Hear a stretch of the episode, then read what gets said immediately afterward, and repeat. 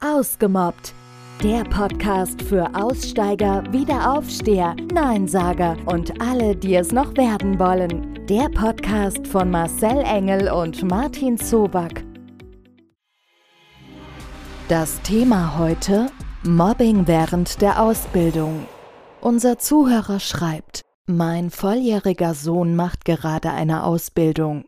Leider verläuft diese alles andere als gut. Es werden ihm oft die Pausen ohne ersichtlichen Grund verwehrt.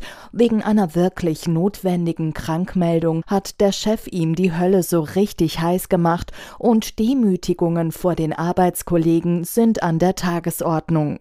Wenn er versucht, sich gegen diese Machenschaften zu wehren, wird ihm grundsätzlich mit der Probezeit gedroht.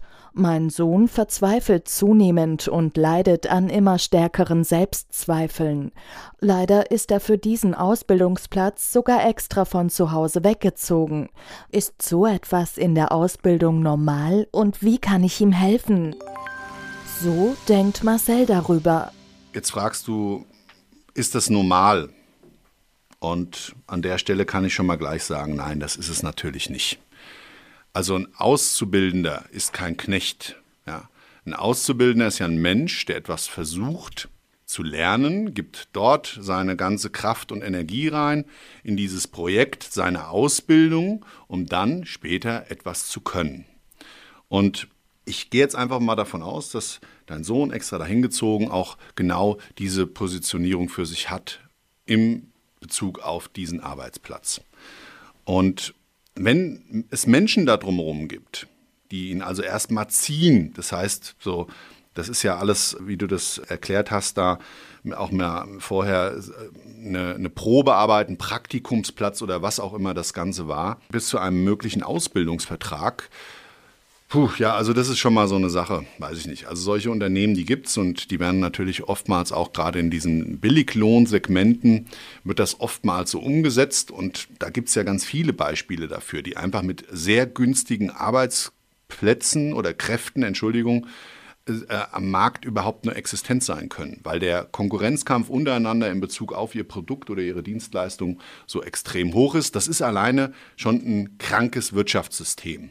Aber das spielt ja im Moment hier gar keine Rolle, sondern was ist mit deinem Sohn? Was können wir, wie können wir da helfen? Also meine Empfehlung wäre schon mal, Gebietsleiter, und das, das habe ich ja auch alles gelesen, also auch er ist ja wohl ein Stück weit gegen ihn. Und wenn jemand krank ist, ist er krank. Und da gibt es natürlich arbeitsschutzrechtliche relevante Dinge, die müssen erstmal hinterfragt werden und wir, wir, wir machen ja keine Rechtsberatung. Aber nichtsdestotrotz, so wie sich das für mich alles darstellt, auch mit dieser Schikaniererei, mit den Schichten und keine Pause machen dürfen, und ja, wenn er dann krank ist, ist er krank und auch das alleine das schon, dann ist das so ein typisches Zeichen dafür, dass da jemand massiv diskreditiert wird und versucht wird, dass klein gemacht werden soll. Ja, immer schön gedrückt und dann auch immer mit diesem Machtinstrument des Arbeitsvertrages und der Probezeit zu arbeiten, gibt schon einige Rückschlüsse auf den Charakter des Menschen, der deinen Sohn ausbildet. Und ich darf es an der Stelle sagen, der hat als Ausbilder normalerweise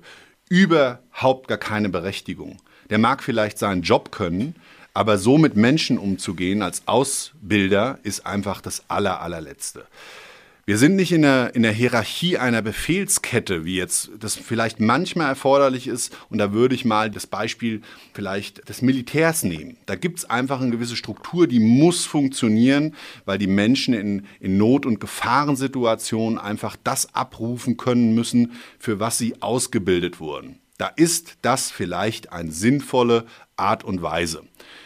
Aber in, einer, in einem Unternehmen in der Form hat das nichts zu suchen. Natürlich gibt es eine Aufgabenverteilung und gerade in diesem Angestelltenverhältnis eines Auszubildenden ist auf die Person einzugehen.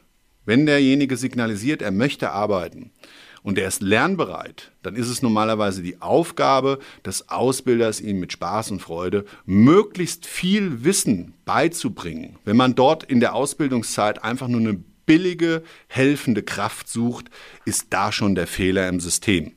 Und jetzt ist auch dazu genau eigentlich der Lösungsansatz schon gefunden. Man muss sich wirklich die Frage stellen, ist das der richtige Betrieb? Und sollte man an der Stelle vielleicht nicht doch sich das offen halten. Es gibt manchmal Situationen im Leben, da muss man eine Entscheidung auf eine Veränderung hintreffen. Auch wenn das erstmal gedanklich vielleicht dazu führt, dass es sich wie eine Katastrophe anfühlt, eröffnet einem das ja dann schlussendlich erst neue Möglichkeiten und vielleicht wirklich den Start in ein viel, viel besseres Ausbildungsverhältnis.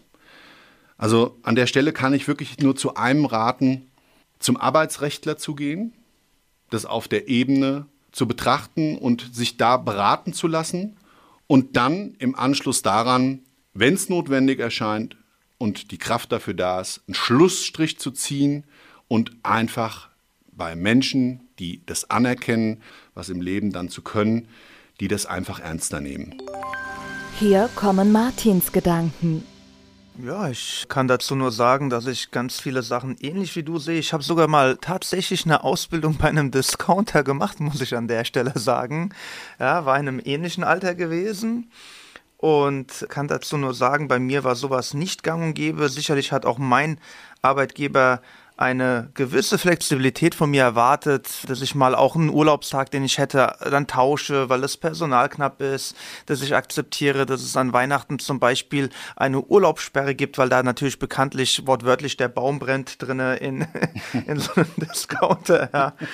Und ja, also ich kann dazu nur sagen, mir fällt als allererstes gleich mal der erste Artikel aus dem Grundgesetz ein. Die menschliche Würde ist unantastbar. Das, was er hier läuft und was ich oder du auch, was wir beide hier hören, dem wird die Krankmeldung in den Kopf geschmissen, er hätte sich einen Tag früher melden müssen und alles. Dann im gewissen Unterton, wenn du dieses und jenes nicht machst, bekommst du keinen Vertrag nach der Ausbildung. Das ist ja schon teilweise Erpressung und wenn da kein Gegenzeuge da ist, der das bezeugen kann, ist es natürlich immer schwer, weil es eine Aussage gegen eine Gegenaussage ist. Am Ende zählt ja nicht, was du weißt, sondern was du beweisen kannst. Und hier gibt es in meinen Augen einfach nur drei Möglichkeiten. Möglichkeit A ist, du hast Mitarbeiter, die bezeugen können und die auch wirklich dann in dem Moment hinter dir stehen, wie dein Chef mit dir umgeht, ja, und du meldest das. Nummer B ist, du hältst die Klappe, lässt das über dich ergehen, trotzdem hast du keine Garantie, dass er dich danach übernimmt oder auch nicht rauswirft.